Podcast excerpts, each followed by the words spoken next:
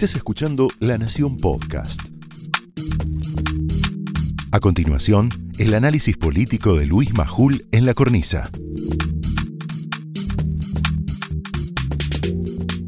Vamos al grano. Si esto sigue así, en pocos días podría cerrar todo de nuevo. Hablamos largamente recién con Santilli y decía día a día, minuto a minuto. Larga entrevista le hicimos a Santilli le hicieron los chicos de Especial Domingo. Podría cerrar todo de nuevo. ¿Cómo? Como sucedió el 20 de marzo del año pasado. Esperemos que no sea igual. Pero el cierre, el próximo cierre, lo indican los datos en información política. Empiezo por la información política. Cristina llama todos los días a Alberto. ¿Para qué? Para pedirle que se ponga firme, ¿cómo decirlo? Y cierre todo. Ella cree que el conurbano, donde se concentran sus votos, va a explotar. Kisilov, el gobernador que no gobierna, repito, no gobierna, tira títulos, tsunami, etcétera, etcétera, adjetiva. Kisilov, el gobernador que no gobierna, ya tiene reservado un decreto que le autoriza, cuando quiera, a terminar con el esquema de clases presenciales en la provincia y ampliar el horario de toque de queda virtual a todos los municipios, uno por uno, o todos juntos si quisiera. Alberto, el presidente, está cansado, más presionado que nunca.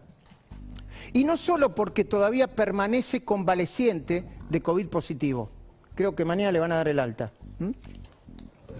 No solo porque ella, que no aparece en público durante la pandemia, como no apareció Nunca durante la tragedia de Once, ni otros males, no aparece nunca. Ella, por teléfono, lo aprieta mal. Y también porque los rusos lo están llamando, la verdad que insistentemente, quieren saber cómo fue que se contagió, qué pasó. ¿Quieren que sea un caso de estudio? Todavía no lo tienen claro. Pero ahora hablemos con los datos en la mano. Los contagios y el promedio de muertes diarias siguen creciendo. Hoy fueron 15.000 y pico, pero en el promedio, más de 1.000 contagios por día en la última semana y 200 fallecidos promedio desde que la segunda ola comenzó. Es verdad que, como hablamos siempre con Eduardo, con Federico Andajasi, con Silvina, es verdad que hay más testeos. Ponele unos 80.000 diarios en los últimos días, pero también es cierto que aumenta el índice de positividad entre el 25 y el 30%. Para estar tranquilos, para empezar a decir que la ola bajó, ese índice de positividad debería ser de menos del 10%. Otro dato clave, la ocupación de camas de terapia intensiva sigue creciendo. Enseguida vamos a estar hablando con Claudio Locopit. Hoy, en una solicitada firmada por representantes de la salud del sector público y privado y de la seguridad social, se afirma que, escucha bien, en el AMBA esa ocupación llegó al 69.2% ayer, cuando hace dos semanas era del 56.5%. El título de la solicitada es muy preocupante. El sistema de salud tiene un límite. Mostrala si, si podés en algún momento la solicitada. El sistema de salud tiene un límite. Cristina, Kisilov y los empresarios de las prepagas, ¿están exagerando? ¿O abren el paraguas antes que el agua nos tape a todos. Hay algo que las estadísticas no muestran y que siempre estamos hablando con Eduardo y nuestros compañeros. Los enfermeros, los médicos, e intensivistas, intensivistas eh, los que se ocupan de terapia intensiva, que están en la trinchera, no aguantan más. Están sobrepasados ¿Están sobrepasados, no, Federico? ¿No absolutamente, absolutamente. Mm. Psicológica, este, físicamente, están agotados y realmente no dan más. Bueno. Y encima cobran una miseria. Y encima cobran una miseria. Y ahora hablemos de vacunas. Edu, si me equivoco con los datos que vos lo tenés presente, me, me corregís. Llegaron a la Argentina hasta el día de hoy 7.266.500 vacunas. De ese total, porque Silvina dice, che, hay una diferencia entre una cosa y la otra, es cierto, se aplicaron 5.313.612 vacunas. De ese total, 4.586.426 personas fueron vacunadas con una sola dosis. Solo 727.188 personas fueron inoculadas con dos dosis. ¿Qué significa esto? Que se vacuna poco y que se vacuna mal. Es verdad que en la última semana se aceleró el ritmo de vacunación. Se llegaron a 500.000 dosis en la última semana. Cada día se vacunó un poquitito más que el anterior. Pero cuidado, porque también es cierto que si no empiezan a llegar más vacunas, Santilli nos lo dijo en la larga entrevista que le hicimos, a mitad de la semana que viene, tanto la provincia como la ciudad se van a quedar sin dosis. ¿Escuchaste? Y a propósito, ¿por qué no vacunan los fines de semana? Se lo preguntaba hoy Eduardo Van der Koy. Y vos también te lo preguntaste, Eduardo. ¿Por qué no, vacunan los fines de semana? ¿Cuál es el problema? ¿Y por qué los chicos grandes de la cámpora, después de despelote, siguen montando chiringuitos y carpas haciendo política electoralista con la vacuna? Y escucha esto, porque es un informe nuestro, que lo vas a ver dentro de un rato. ¿Y por qué los directivos de un centro de discapacidad, que depende de la provincia, o la gobernador Kisilov de nuevo, cierro paréntesis, eligieron vacunarse primero ellos en vez de los chicos con discapacidad? Ellos lo que constituye el peor de los pecados. Lo vas a ver en un informe exclusivo de Luis Gasulla hoy. Ahora, ya sabemos que las variantes de Brasil y Gran Bretaña, te lo acaba de decir de Bach, llegaron a la provincia y que su ritmo de contagiosidad y su letalidad es más veloz.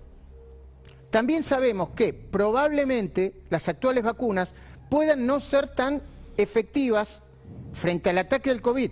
Es más, lo que vamos a hablar con Federico y los chicos, el equivalente a la MAT de China acaba de decir que las dos vacunas de ese país, Sinovac y Sinopharm, no aportarían tanta inmunidad.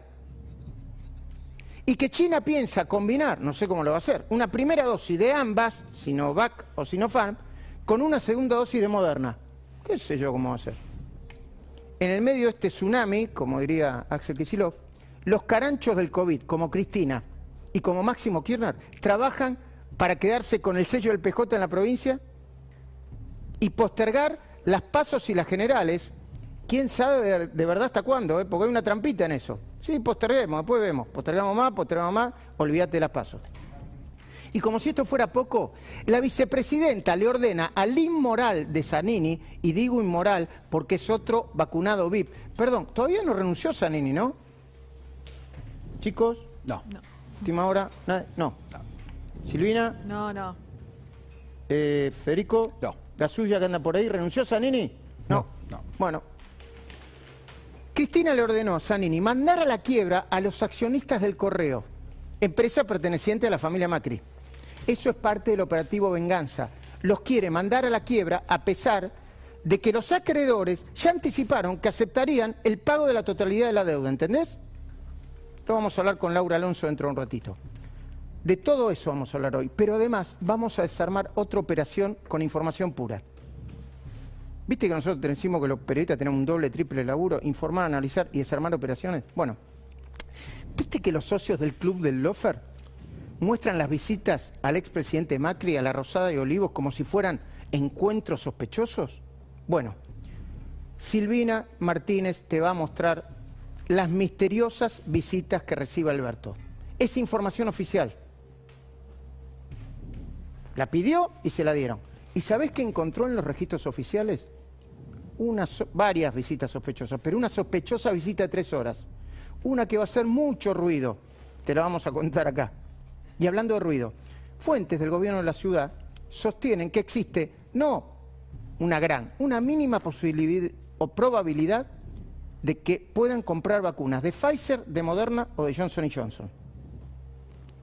Dicen que Cristina, en cambio, cuando Cafiero salió a decir lo que salió a decir Santiago Cafiero, todavía lo está insultando.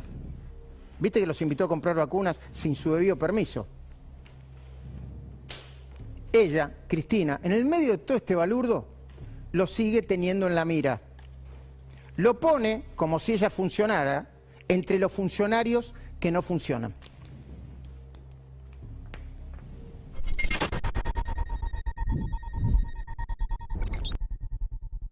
aquellos que tengan miedo o que no se animan, por favor, Hay otras ocupaciones, además de ser ministro, ministra, legislador o legisladora. Vayan a buscar otro laburo. Pero necesitamos gente que los sillones que ocupe de ministro, de ministra, de legislador, de legisladora, sea para defender definitivamente los intereses del pueblo.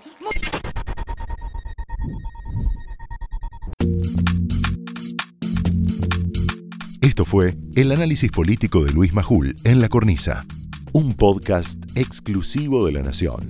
Escucha todos los programas en www.lanacion.com.ar. Suscríbete para no perderte ningún episodio. Estamos en Spotify, Apple Podcast, Google Podcast y en tu reproductor de podcast favorito. Seguí escuchando La Nación Podcast.